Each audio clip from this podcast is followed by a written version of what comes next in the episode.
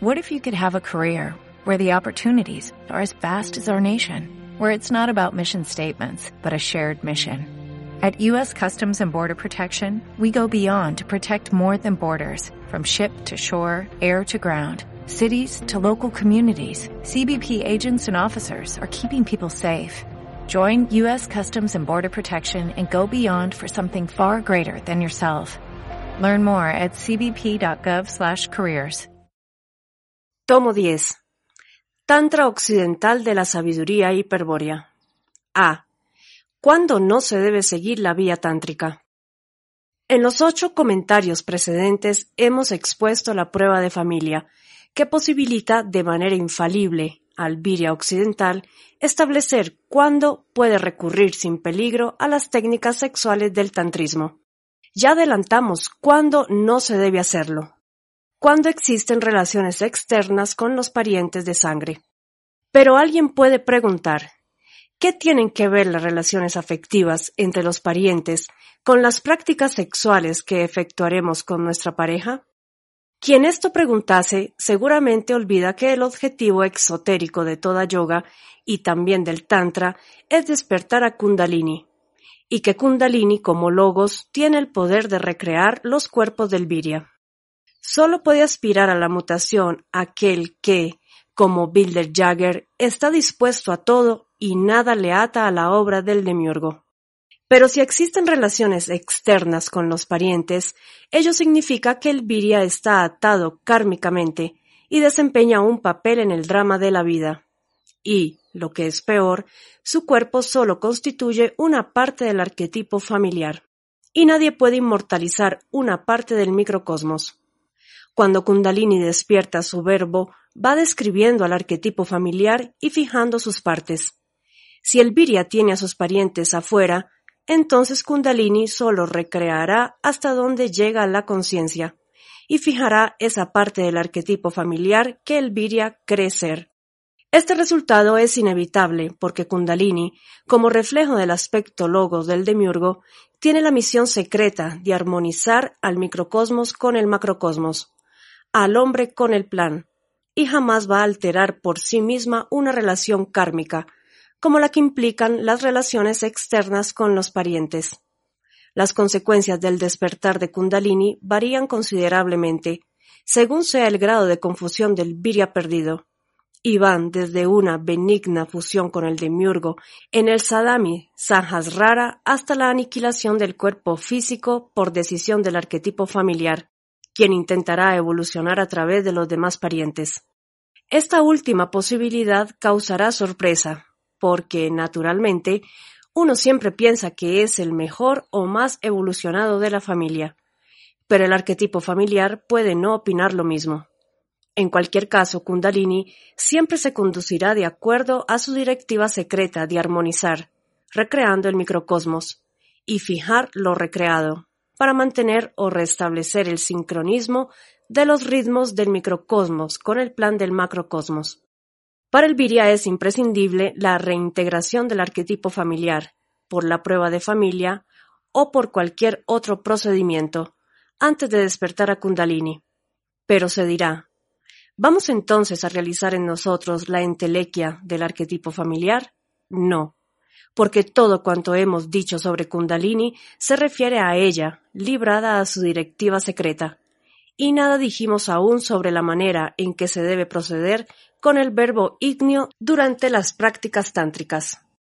El propósito de despertar a Kundalini es solo una acción táctica, un medio, para concretar el objetivo estratégico del retorno al origen, tal como enseña la sabiduría hiperbórea a todo Virya Sadaka.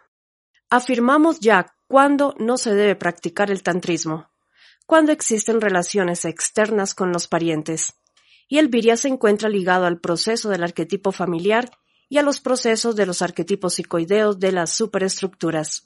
Y explicamos por qué. Hay que reintegrar el arquetipo familiar para evitar que Kundalini recree solo una parte del mismo. Pero este es nada más que un aspecto de la dificultad, y si se quiere, el menor. El mayor problema lo constituye el hecho de que quien padece la ilusión de las relaciones externas no podrá distinguir a Kali. y la percepción de Kali es necesaria a priori de la praxis tántrica, pues constituye el fundamento de la restauración hiperbórea que se debe realizar en la naturaleza del microcosmos para conseguir su transmutación. La sabiduría hiperbórea enseña, por otra parte, que Kali solo ama a quien esté completo y sea uno en sí mismo. Pronto veremos la importancia de esta afirmación. Hay un tercer aspecto de la dificultad para orientarse, de padecer relaciones exteriores, que es el siguiente. El viria que ama u odia a sus parientes está propenso a amar con el corazón a la mujer de carne, es decir, a contribuir al proceso del arquetipo dama. Esta propensión proviene fundamentalmente de las relaciones kármicas, que determinan el tipo de la pareja destinada, de la confusión sanguínea que ha ocasionado el olvido de la mujer hiperbórea, y de la partición del arquetipo familiar que impide distinguir a Kali. B. La decisión tántrica del Virya occidental. Hasta aquí hemos revisado con cierta profundidad cuándo no se debe practicar el tantrismo.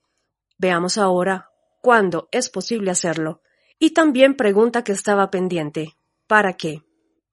Supongamos que el Virya Mengano ha conseguido reintegrar en sí al arquetipo familiar eliminando por identificación recíproca a las relaciones externas, es decir, a los afectos ilusorios que mantenían a los parientes afuera. Ha hecho esto, pero aún no ha remontado inversamente la corriente de la sangre pura para llegar hasta el gran antepasado. Sabe que debe hacerlo rápidamente, pues al estar completo, el arquetipo familiar acelerará su proceso evolutivo para concretar su entelequia. Estar completo significa haber desatado las ligaduras kármicas, situación que el arquetipo familiar solo va a permitir si puede continuar evolucionando, pues en caso contrario recurrirá a los devas de la muerte para deshacerse del descontrolado viria. Mengano conoce este riesgo, pero ha elegido la vía tántrica de la mano izquierda para marchar hacia el origen, y por eso se dispone a cumplir el ritual de los cinco desafíos.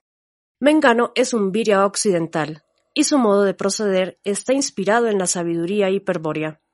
Por eso, aunque indudablemente tántricos, sus actos se conducen de acuerdo a una simbología más antigua que la de la escuela Kaula, pero adaptada a las circunstancias de Occidente y de su relación con el fin del Kali Yuga.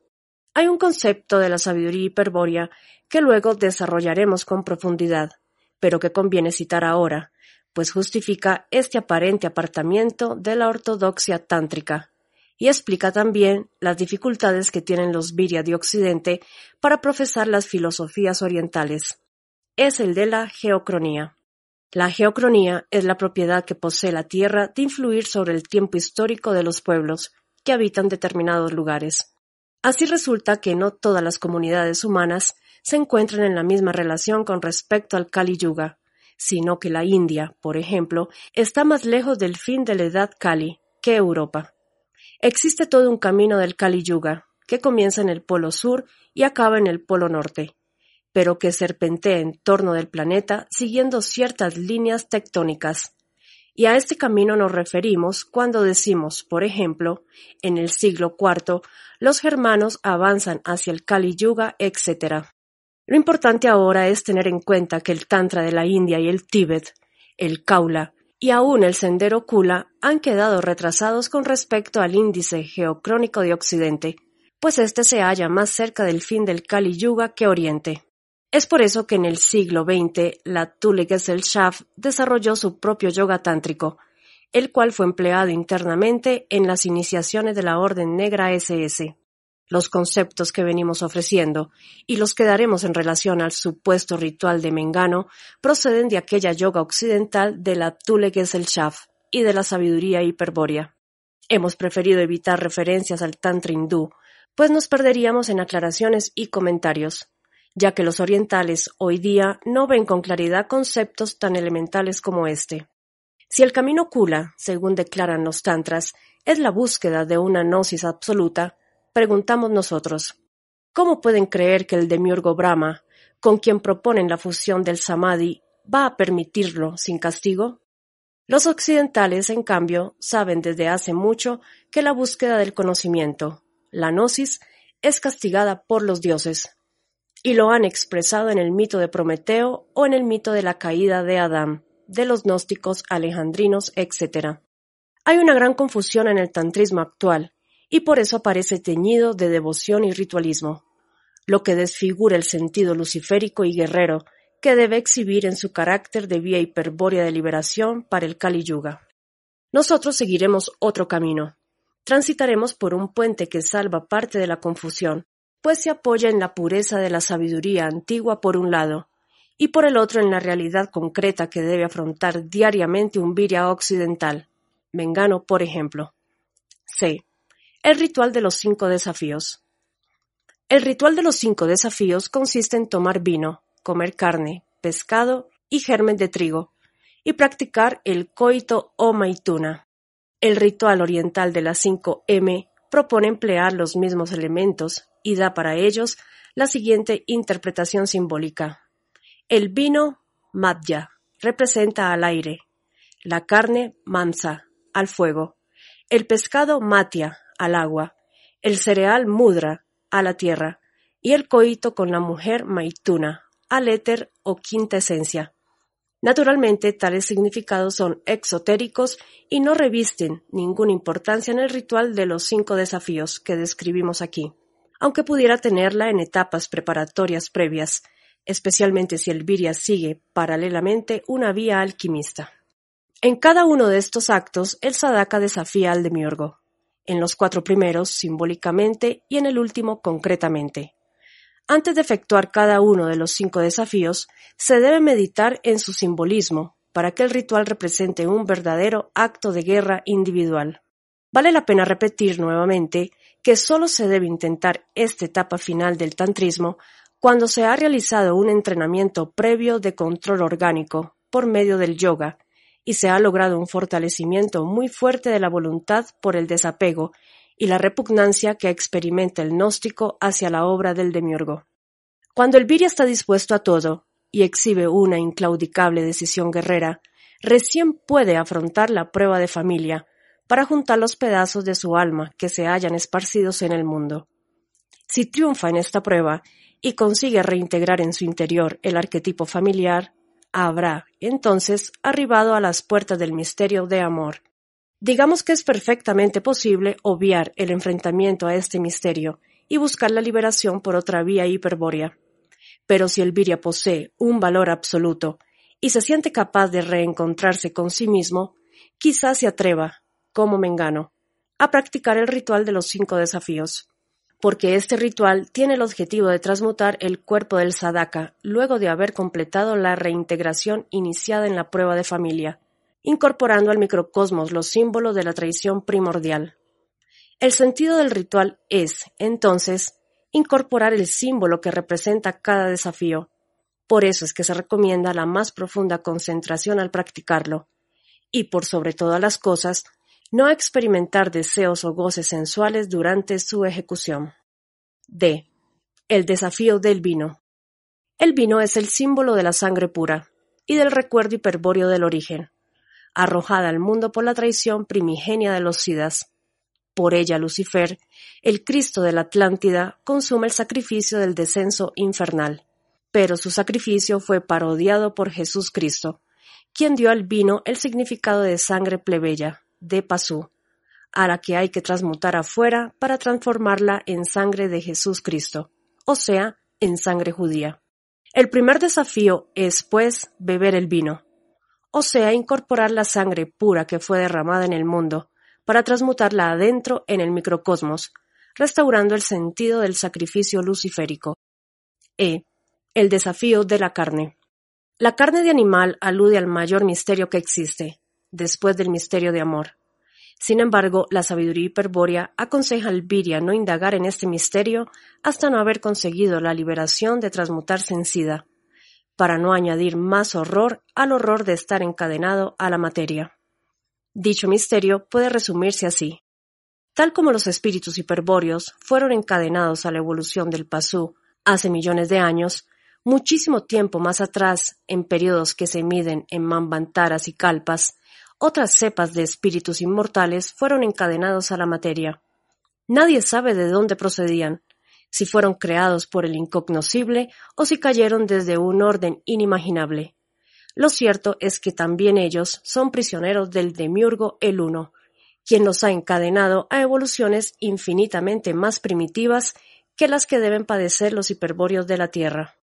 Así como a los hiperbóreos se los emplea para producir cultura, según se explicó en otra parte, a aquellos espíritus se los utiliza para producir vida, animal y vegetal, aunque también suelen ser proyectados al reino mineral. Y así como a los hiperbóreos se los ligó a la evolución del pasú, para que de la puja entre espíritu hiperbóreo y alma pasú surja la cultura, así también se ligó a aquellas cepas de espíritus cautivos con las entidades de la evolución débica, para obtener la emergencia de un nuevo soporte de las formas materiales, la vida. Cuando decimos que aquellos espíritus están ligados a la vida, solo queremos decir eso, la vida, el hecho de vivir. Y no debe creerse que las almas grupales, vinculadas a las evoluciones superiores de los reinos vegetal y animal, son expresión de los espíritus cautivos. Tales almas grupales, como su nombre lo indica, pertenecen a la evolución débica, elementales o devas, y son en todo semejante al alma del pasú. En ninguna otra parte fuera del ámbito humano podrá comprobarse el carácter dramático de la vida como en el reino animal, en su estupidez insuperable, en la determinación de sus instintos, en el horror de la lucha por sobrevivir que los lleva a devorarse unos a otros, en la fatalidad de su muerte, etc. Sin dudas, es en el animal donde mejor está descripta la infamia del demiurgo. El hombre, para soportar esta visión de espanto que es la vida en el mundo, creó un velo cultural llamado poesía, que, por ejemplo, allí a donde alienta una vida miserable, que come y defeca constantemente, hace ver una bella ave cantora. La poesía enmascara el horror de la vida, y por eso ella es la mayor enemiga de la gnosis. Esta afirmación podrá doler, pero es rigurosamente cierta, pues mucha de la locura con que suelen concluir los éxtasis gnósticos proviene de una insuficiente preparación para resistir las visiones horrorosas a que se reduce la obra del demiurgo, cuando la gnosis descorre el velo poético y disipa la ilusión de la belleza estética, que es una pura creación cultural. Quien no posee una visión gnóstica de la vida no podrá comprender el misterio de la muerte. Y atención, quien no comprenda previamente el misterio de la muerte no podrá acceder a la inmortalidad. Este es el conocimiento sobre el que hay que meditar antes de plantear el desafío de comer la carne animal. El sentido del desafío es el siguiente. En la carne está presente el misterio de la vida y de la muerte. Hay que comprender esto. Y la muerte concreta, al comer la carne se incorpora el símbolo de la muerte al microcosmos y se prepara el cuerpo para la inmortalidad. La inmortalidad implica la resurrección interior del animal sacrificado afuera. Y cuando el símbolo de la muerte ha sido neutralizado por el mantra de la vida, el cuerpo del viria, de materia corruptible, se transmuta en braja, la materia incorruptible. F. El desafío del pescado. El pescado simboliza a la raza terrestre del Pasú, desde su origen en oscuras y antiguas charcas. En verdad la mónada del Pasú fue pez, en la cadena lunar y no en la Tierra, en un globo que luego se partió en cuatro para formar otras tantas lunas, de las cuales la actual es la última que aún permanece como satélite terrestre, hasta su fin en la entelequia del arquetipo hebreo Jesús Cristo. Toda la historia del Pasú está escrita en el pez. Al comer el pescado se incorpora al microcosmos un símbolo que es expresión del arquetipo Manu y que tiene la misión de fijar desde adentro los límites del arquetipo familiar.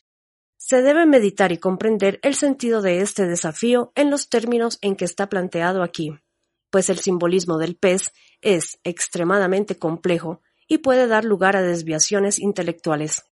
Solo haremos notar que la primera de las diez manifestaciones de Vishnu es como pez, Maxia Avatara, y que el Manu de este, Mambantara, Vaisvasvata, ha ostentado siempre el signo del pez tanto en los Vedas, donde recibió este nombre, como en la Mesopotamia, a donde se llamó Oanes o Dagón, o durante el Imperio Romano, cuando se reencarnó como Ictis, pez, en el hebreo Jesús, etc. G. El desafío del trigo. El germen de trigo representa la palabra del demiurgo, la expresión concreta de su verbo. En el germen, como en cualquier otro vija, hay una potencia que intenta desplegarse a impulso del gran aliento. Por eso el germen debe ser considerado como el símbolo del arquetipo psicoideo al comienzo de la evolución. Si el germen es situado en ambiente fértil, el arquetipo completará su proceso, que comienza en la germinación y acaba en la producción de nuevos gérmenes o reproducción. Pero todas estas cualidades que adquiere la planta durante el proceso de su crecimiento ya se encontraban en potencia en el germen original o vija. Si el germen se guarda en una escudilla al contacto con el aire o vayu tadva, no germina. Pero si se lo deposita en la tierra o pritivi tadva, entonces germina y actualiza en el proceso evolutivo las diversas cualidades potenciales.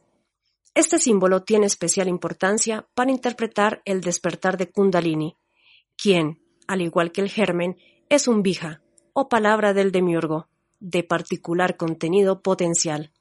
Pero Kundalini es, en sí misma, un bija que expresa todos los otros vijas, una palabra que contiene a todas las palabras, un sonido que es la síntesis de todos los sonidos, pues representa en el microcosmos al Akasa Tattva, o primer éter del gran aliento. Como el germen de trigo, Kundalini necesita un ambiente fértil para iniciar su despliegue. Hemos dicho ya que Kundalini despierta por sí misma cuando ocurren desincronizaciones entre el microcosmos y el macrocosmos. Y explicamos que su misión secreta es restablecer dichas alteraciones armonizando la totalidad de los ritmos del proceso biológico. Podemos agregar ahora que tal comportamiento se debe a que Kundalini es sensible a la fluencia cósmica o del gran aliento. Si se imagina el Akasa Tattva como un océano de sustancia psíquica y en medio de él a una burbuja, se tendrá una idea acertada sobre Kundalini. En el hombre, sobre el Muladhara chakra, se encuentra la burbuja de Akasa, en cuyo interior duerme Kundalini. Esta burbuja, como el germen expuesto al aire, no se despliega, a menos que se altere su ambiente, tornándolo fértil. Pero el Bija Kundalini es una burbuja que flota en el casa, contrayéndose o expandiéndose al ritmo de la fluencia del aliento.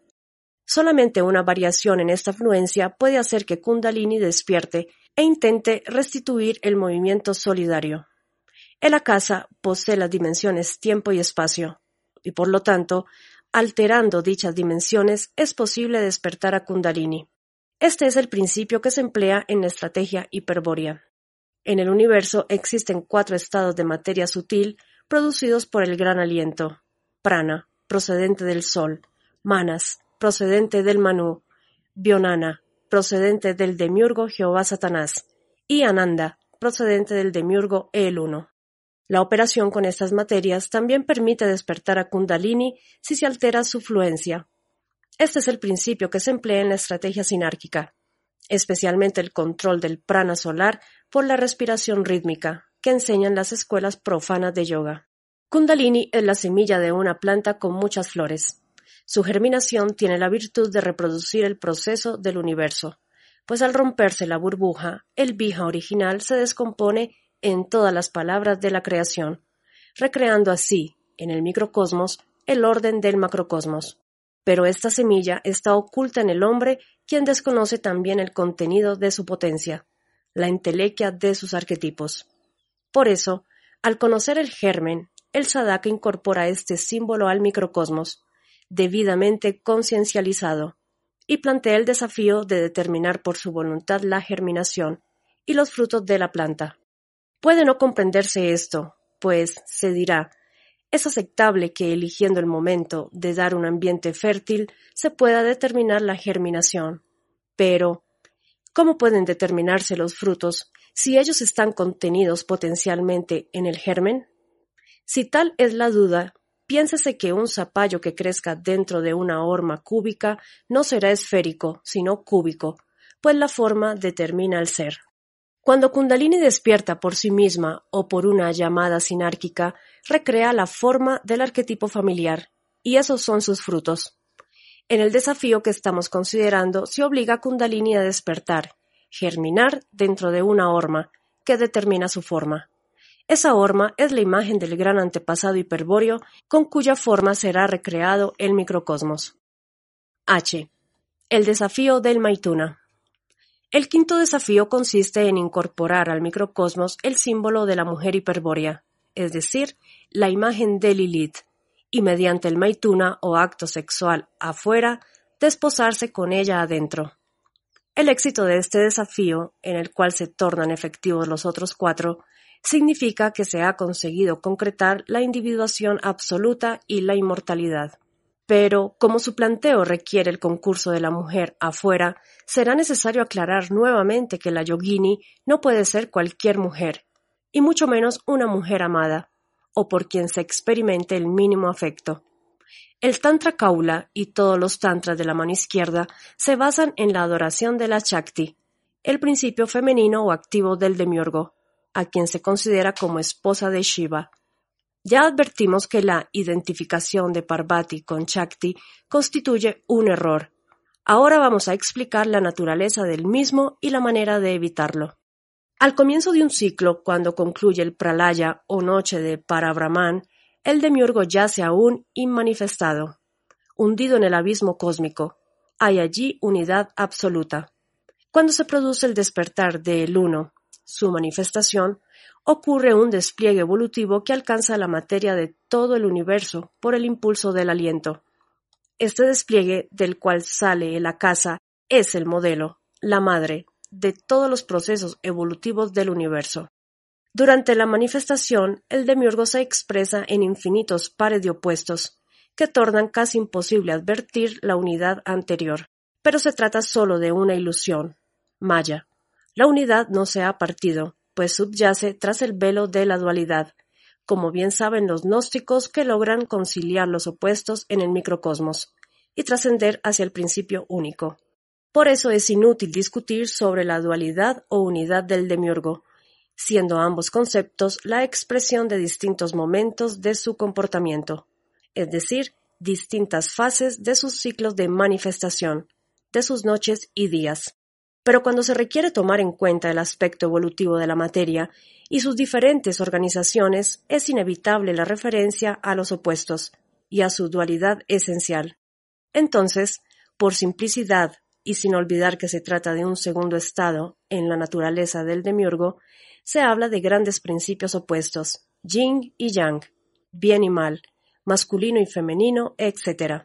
Los sistemas religiosos derivados de tales consideraciones como todo lo que es religioso, implica una degradación gnóstica, una caída exotérica, especialmente si los opuestos se han personificado y dan lugar a una devoción por parte de sacerdotes y fieles. Por ejemplo, los tres pares de principios opuestos que hemos mencionado dan lugar, respectivamente, a las religiones del taoísmo, zoroastrismo e hinduismo. Y en las tres el conocimiento aparece teñido emocionalmente por la reducción mítica a que han sido sometidos los principios, y por la devoción que implica todo culto. El camino del gnóstico, por el contrario, consiste en evitar la devoción y saltar hacia los principios, estableciendo un contacto trascendente con la unidad en que se resuelven las múltiples dualidades. Pero tal contacto no se da por vía de la fusión con el uno, ni por ningún tipo de identificación con el demiurgo sino por la comprensión de la unidad interior del microcosmos, en la que se refleja el macrocosmos. Esta comprensión es un conocimiento puro, una gnosis, que permite al Viria, tras un infinito horror, superar la manifestación y reconstruir la unidad del demiurgo, para así, en una visión de locura, comprobar su insensatez y malignidad intrínseca. Sin embargo, tras el espanto, sobreviene el descubrimiento del verdadero Dios, aquel a quien no es posible conocer desde el abismo. Toda gnosis acaba allí, en la certeza del incognoscible, a quien no es posible trascender por el conocimiento, y por eso es necesario crearlo con el poder del espíritu. El bril brinda esta posibilidad absoluta. La dualidad es entonces mera apariencia, pero una apariencia en extremo consistente mientras no se acceda a la gnosis definitiva, que permita trascenderla en el estado confuso de viria perdido o durante la transición al estado de viria despierto, se parte de una percepción diferenciada de la realidad y de su descomposición racional en pares de opuestos. Se llega así al concepto de que la manifestación está basada en un dualismo primordial, que en el hinduismo se personifica en la figura masculina de un dios y en la femenina de su esposa o Chakti. Reducidos analógicamente de esta manera, los principios supremos pueden conciliarse en el matrimonio de los dioses, fundiéndose en la unidad original o engendrando otras manifestaciones también duales. Pero en los mitos en que los principios son femeninos y masculinos, hay que ver la acción conformadora cultural de los espíritus hiperbóreos, combinada con la mecánica racional emocional del animal hombre o pasú. Shiva y Parvati son solo eso, imágenes culturales producidas por la memoria de sangre, hiperbórea, adaptadas para representar a los principios supremos por la racionalidad del pasó. Shiva es el recuerdo del gallardo señor Lucifer. Su esposa Parvati no puede ser otra que la pareja extraterrestre de Lucifer, Lilith. El tantrismo, que es, como se ha dicho, un sistema gnóstico, ha caído exotéricamente luego de la interpretación de sus textos secretos, hecha por los dualistas del budismo. Ellos, que proponen la fusión con el uno, identifican en el microcosmos a Shiva con el arquetipo familiar y a Parvati con la Shakti, es decir, con Kundalini. En esa interpretación, el despertar de Kundalini y su ascenso hasta el Ajna Chakra significa el matrimonio de Shiva y Shakti. Pero según es fácil deducir, después de todo lo expuesto sobre el arquetipo familiar y Kundalini, este matrimonio no es más que la recreación del microcosmos en armonía con el macrocosmos y la definitiva sujeción al plan de evolución, es decir, al proceso del arquetipo Manu. No es este, precisamente, el objetivo de la gnosis. Para evitar el nirvana y concretar el fin de la individuación absoluta, hay pues que restablecer el antiguo sentido esotérico de los símbolos tántricos. Solo así será posible comprender el ritual de los cinco desafíos. Para el Sadaka Mengano, la recreación del arquetipo familiar como modelo del microcosmos por Kundalini constituye una catástrofe. Por el contrario, él va a procurar identificarse con el gran antepasado hiperbóreo, en el momento culminante del Maituna, para inmortalizar con su forma al microcosmos. Y esta restauración hiperbórea es el objetivo declarado del quinto desafío. Veamos cómo se procede para su consecución. Dijimos que Kundalini duerme en una burbuja de Akasa sobre el Muladhara Chakra. Esta burbuja es, en lenguaje simbólico, el huevo primordial que contiene el germen, la semilla de la Shakti potencial, indiferenciada. Kundalini Shakti es un reflejo en el microcosmos del primer Bija, pronunciado por el demiurgo al iniciar la manifestación, y su consecuente separación en pares de opuestos. Por eso decimos que ella es verbo, logos plasmador que recrea el plan, vija de vijas, palabra de palabras. Pero si bien ella, como logos, posee el principio de todas las formas, ¿cuál es su propia forma, anterior y primera, síntesis ontológica y óntica de todo lo existente, forma de formas?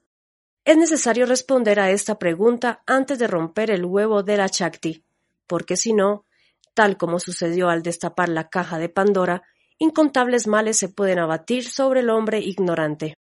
Hacemos notar de paso que la falta de respuesta a la pregunta anterior, o la ignorancia, es la causa de lo que hemos denominado despertar de Kundalini, por sus propios medios. Pues, aunque este despertar se consiga por medio de la yoga, si se descuida el conocimiento formal del Vija Kundalini, inevitablemente se perderá todo control sobre su poder plasmador y se acabará sucumbiendo en el nirvana.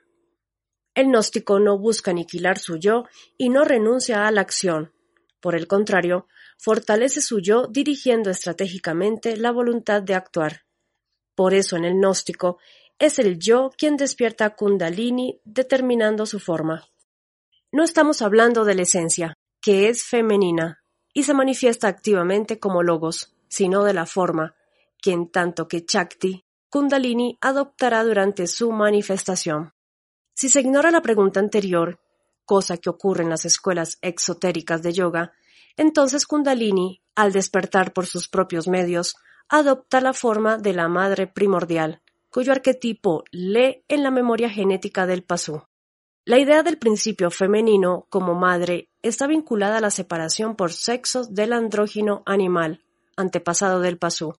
Ciertamente tal idea no tiene nada que ver con la sabiduría hiperbórea, pues los espíritus cautivos no tienen madre, y sus sexos, según se dijo en otra parte, no se hallan relacionados con una función reproductora. Dejar a Kundalini librada su propia forma es permitir que se identifique Parvati con Chakti, la esposa con la madre cósmica. Significa la recreación, el renacimiento en el microcosmos del arquetipo Manu, su entelequia, y por consiguiente la derrota del espíritu en su pretensión de transitar inversamente hacia el origen. No son pocos los virias que en lugar de la ansiada liberación del encadenamiento material, acaban aún más hundidos en la materia, debido a una incorrecta y exotérica práctica del yoga. Y en ese resultado tiene mucho que ver la pretendida devoción o adoración que se exige hacia la Chakti. Esta actitud emocional se denomina desguarnición estratégica, pues el despertar de Kundalini como madre sorprende al Virya en un estado de total indefensión, la adoración, y le lleva a sucumbir en el proceso del arquetipo Manu. Veamos cuál debe ser el procedimiento esotérico para que el quinto desafío tántrico culmine con la liberación espiritual del Virya.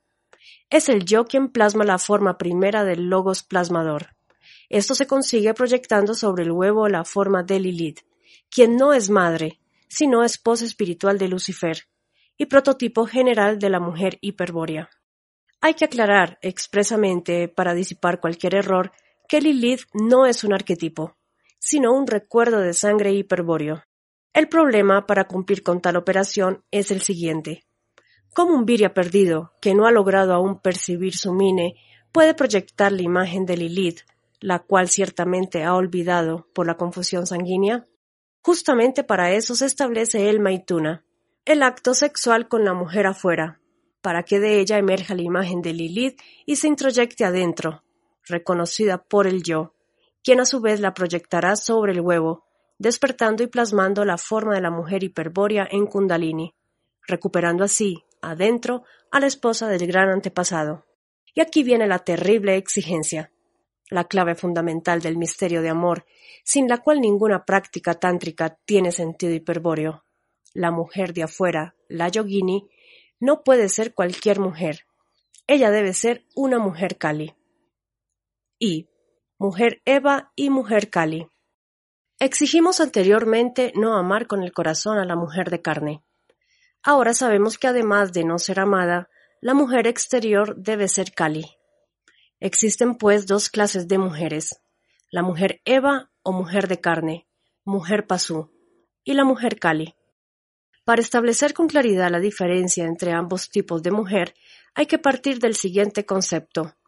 Luego de la caída en la materia por un misterio de amor, ha sobrevenido la tragedia de la encarnación y la esclavitud del espíritu hiperbóreo, en el drama de la vida por su confusión sanguínea, pero principalmente por el misterio de amor en sí, Elvira ha olvidado el rostro de su compañera hiperbórea, a quien genéricamente llamamos Lilith.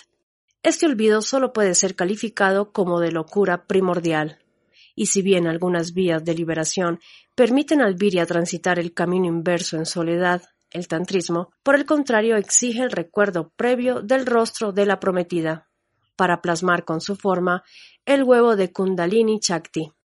El problema consiste entonces en dar un rostro a Lilith, suprema experiencia que significa contemplar nuevamente, luego de millones de años de infamia, la divina faz de la mujer hiperbórea. Hay que entender que estamos ante un misterio fundamental del drama humano, y que el mismo solo puede ser esbozado literariamente, insinuado a través de símbolos y claves. Porque ahora expondremos cuál es la diferencia entre la mujer Eva y la mujer Kali, pero tal explicación será siempre insuficiente, a menos que se logre traspasar gnósticamente el velo de los símbolos. El problema, dar un rostro a Lilith, puede plantearse de este modo. Si Elvira ha olvidado adentro el rostro de su prometida, ¿puede acaso encontrarlo afuera, proyectando, por ejemplo, el rostro olvidado, es decir, inconsciente sobre una mujer de carne? Sí, Tal posibilidad existe, pero repetimos, la mujer exterior, la yogini, no puede ser cualquier mujer. Y agregamos, la mujer Kali es aquella que revela, descubre, el rostro olvidado para su contemplación afuera. ¿Por qué Kali? Porque Lilith afuera es Kali. Es necesario que demos algunas vueltas en torno a este misterio. En principio debemos hacer una distinción. La proyección de Lilith no es semejante a la proyección de un arquetipo, pues ella es un recuerdo de sangre. ¿Cuál es la diferencia? Que todo arquetipo del microcosmos se haya reflejado en arquetipos del macrocosmos, y por eso la proyección de un arquetipo inconsciente de adentro no sufre deformación afuera. Pero el recuerdo de sangre hiperbóreo no tiene equivalencias simbólicas en el macrocosmos, y entonces su proyección no es formada sino conformada, compuesta a partir de los cuantos arquetípicos de energía Weback que intervienen en la materia reflejante. Hay pues una importante deformación cuando el recuerdo de sangre es visto fuera en el mundo de Maya, la ilusión. En el caso del bello rostro de Lilith, debemos asumir que la deformación es atroz, dado que el mismo afuera se ha transformado en la fiera imagen de Kali la negra. Pero al Viria perdido no le queda otra alternativa, si ha cometido la locura de olvidar el bello rostro, que descubrirlo, reencontrarlo en el mundo, transformado en terrible deidad y amarlo así. Kali es una imagen de locura, porque una locura ha sido olvidar a Lilith.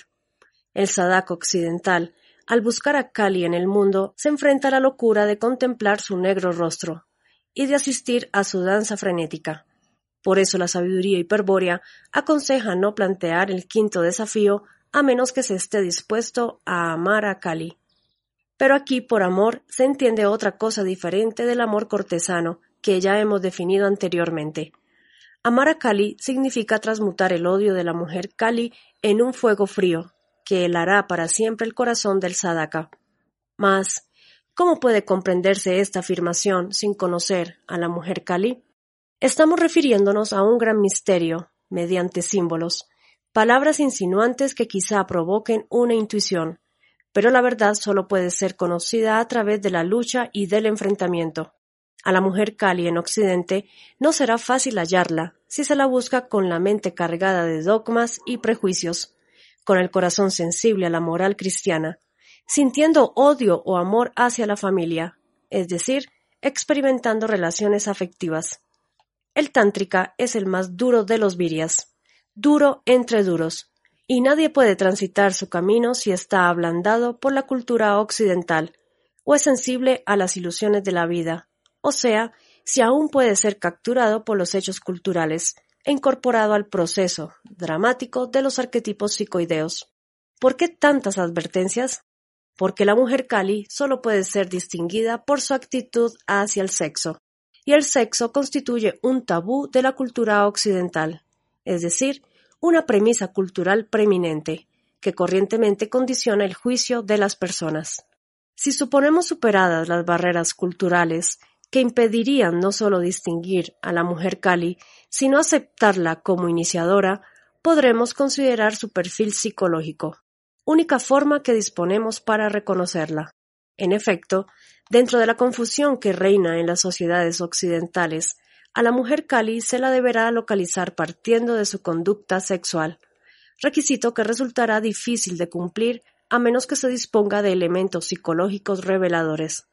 Vamos a dar algunos de tales elementos e intentaremos descubrir el perfil psicológico de la mujer Kali, aludiendo a sus rasgos más salientes, pero sin duda estos chocarán a la moral cristiana. Ante todo, digamos que si la mujer Kali es imprescindible para el Maituna del quinto desafío, no es necesario que ella sepa que lo es. En realidad, es conveniente que la mujer no conozca nada de tantrismo, ni de lo que se espera de ella, para evitar su simulación de los estados espirituales o cualquier predisposición hacia el maituna fuera de la estrictamente sexual. Si se cuenta con una mujer Kali, no es importante lo que ella piense. Su sola presencia asegura el éxito del quinto desafío. Por otra parte, hay que declarar de entrada que, luego del maituna ritual, Si éste ha cumplido el objetivo de despertar al sadaka, es conveniente no volver a ver a la mujer Kali. Todas estas condiciones nos dicen que el sadaka occidental debe prepararse él solo para plantear los cinco desafíos, y que el quinto, el maituna, ha de practicarlo con una mujer Kali elegida previamente, la cual será desconocida, es decir, de ningún o casi ningún trato. De esta manera se salva el carácter reservado, que en tanto sacerdotisa tiene que exhibir la yogini. En Occidente no existen sacerdotisas iniciadas en el Tantra, y por lo tanto es necesario tomar a la mujer Kali en un sentido hierático, que restituya el carácter sacerdotal de su función iniciadora. Veamos ahora cuáles son los rasgos más salientes de la mujer Kali. En Oriente se afirma que la mujer Kali es prostituta, pero naturalmente la palabra prostituta alude allí a otro sentido diferente al de comercio sexual por dinero, que se le otorga en Occidente. Hay allí un concepto, desconocido en Occidente, de prostituta sagrada para definir a cierta clase de sacerdotisas que en determinadas fechas ofician la iniciación diksha tántrica de los sadakas practicando el maituna. Pero tales sacerdotisas, aunque copulan con distintos hombres en cada iniciación, no lo hacen por dinero, placer o cualquier otro motivo de interés material, sino por el objetivo religioso de representar a la esposa de Shiva durante las bodas mágicas, celebradas en los chakras del sadaka.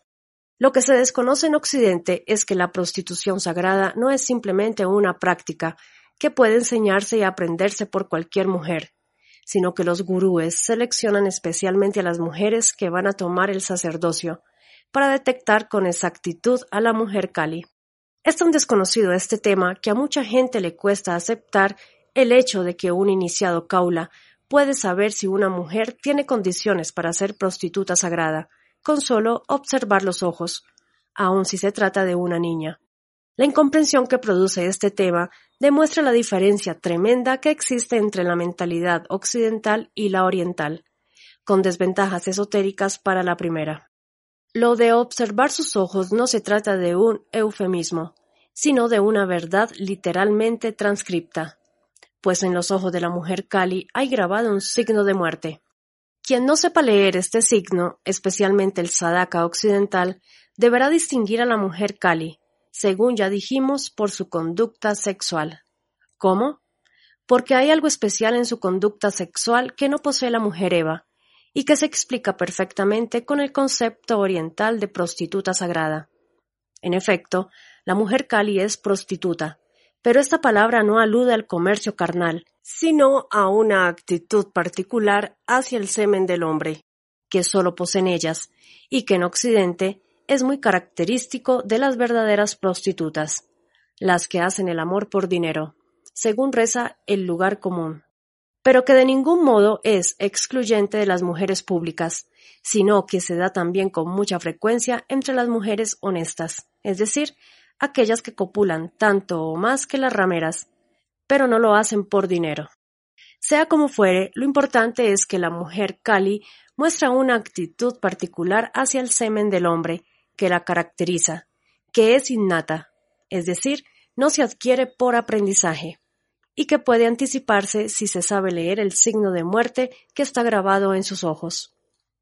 Expresaremos sintéticamente cuál está la actitud. Pero habrá que reflexionar mucho sobre ello, pues hay aquí, encubierta, una de las claves del misterio de amor. La mujer Kali es aquella que intenta arrancar, por cualquier medio, el semen del hombre. A raíz de esta característica es que los sadakas orientales deben someterse a una rigurosa preparación física y mental para controlar la eyaculación seminal durante el maituna.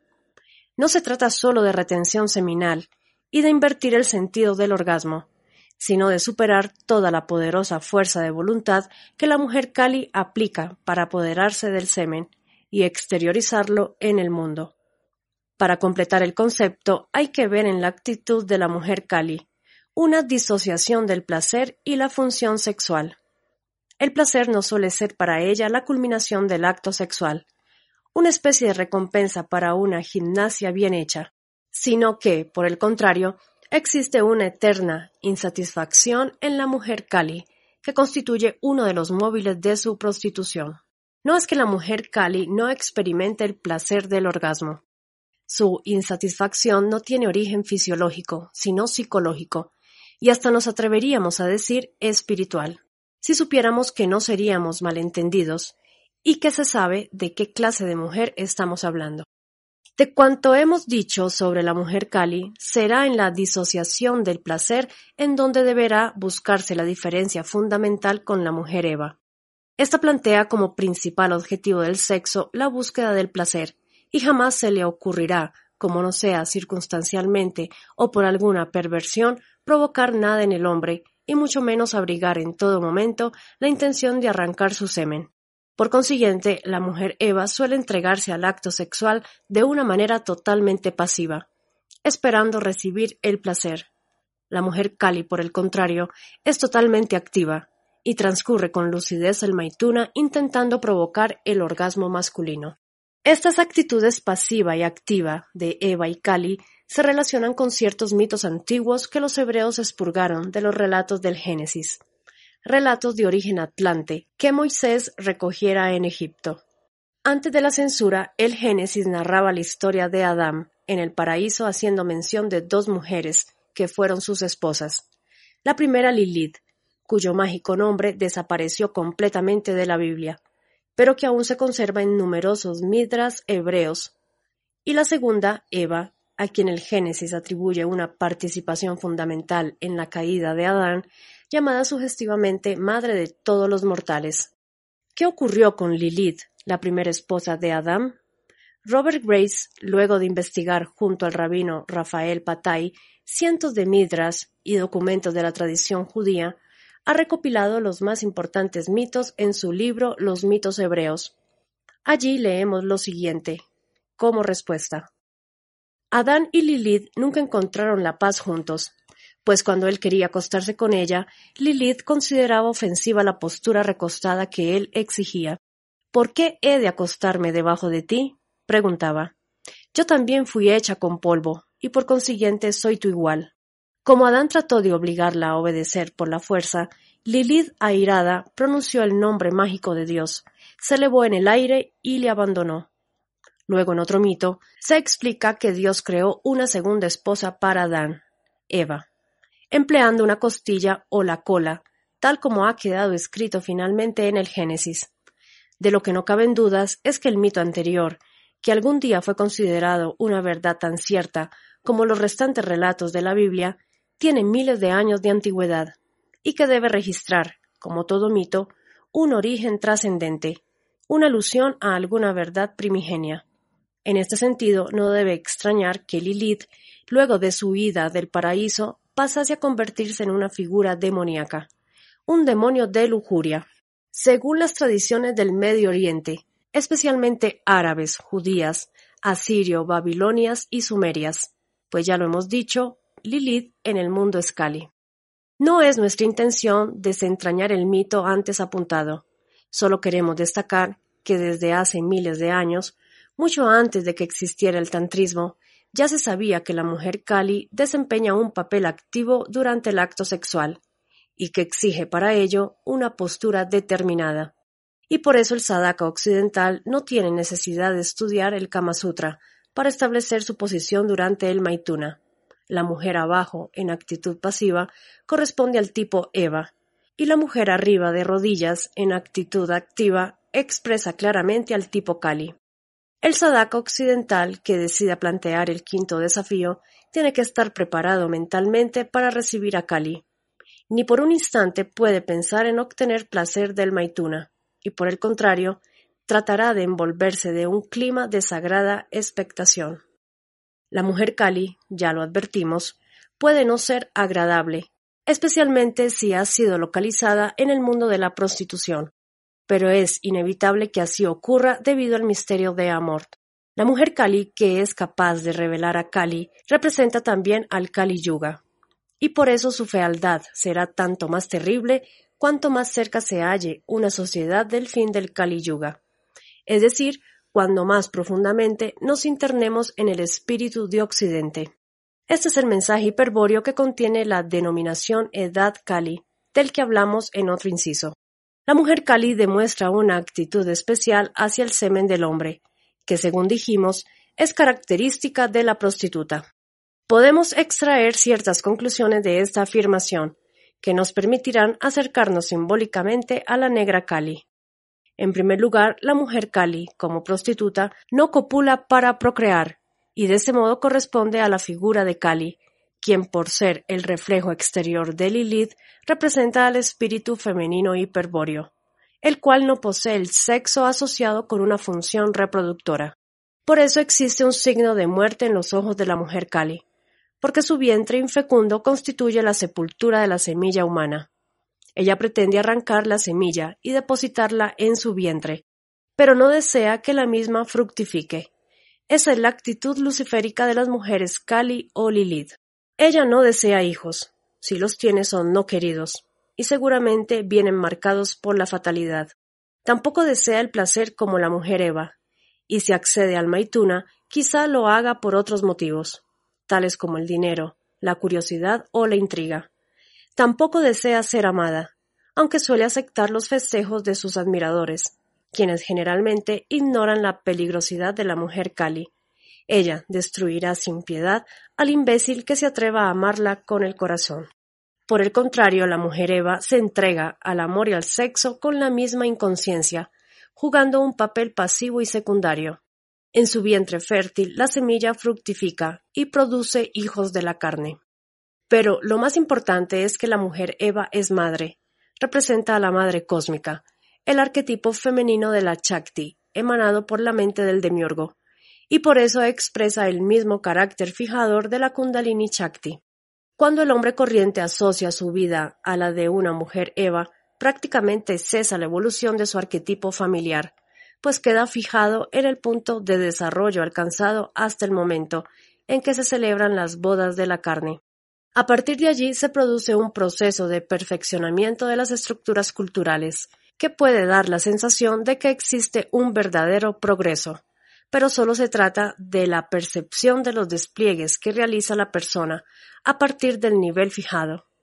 La mujer Eva, por ser madre, fija a su esposo en un determinado nivel evolutivo del arquetipo familiar, pero ello no preocupa a nadie, pues la gente, por temor, no desea progresar demasiado en el desarrollo del arquetipo, prefiriendo, en cambio, mantenerse dentro de los límites formales a que lo ciñe la mirada de su mujer de carne.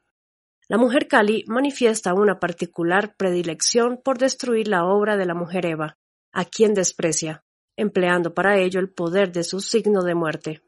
Ella dispone de los medios para encantar al buen esposo y alejarlo del círculo fijador de su matrimonio de la carne, dando a éste la posibilidad de renacer, es decir, de comenzar a vivir otra historia, liberado ya de la influencia fijadora de la mujer de carne. Pero no bien ha conseguido su objetivo, la mujer Kali rompe el hechizo y abandona, como hiciera Lilith con Adán, Albiria perdido quien, si es fuerte, podrá sobreponerse y aprovechará la oportunidad de volver a vivir, o si es pusilánime, se arrastrará nuevamente buscando la protección materna y fijadora de la mujer Eva.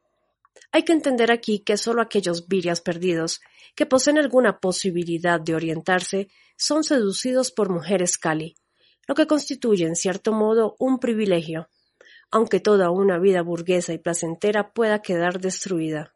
En síntesis, luego que la mujer Kali haya liberado a Albiria de la tela de araña de la mujer Eva, éste quedará librado a sus propias fuerzas, y entonces el que sea como águila volará y depredará, y el que sea como gusano se arrastrará y será devorado.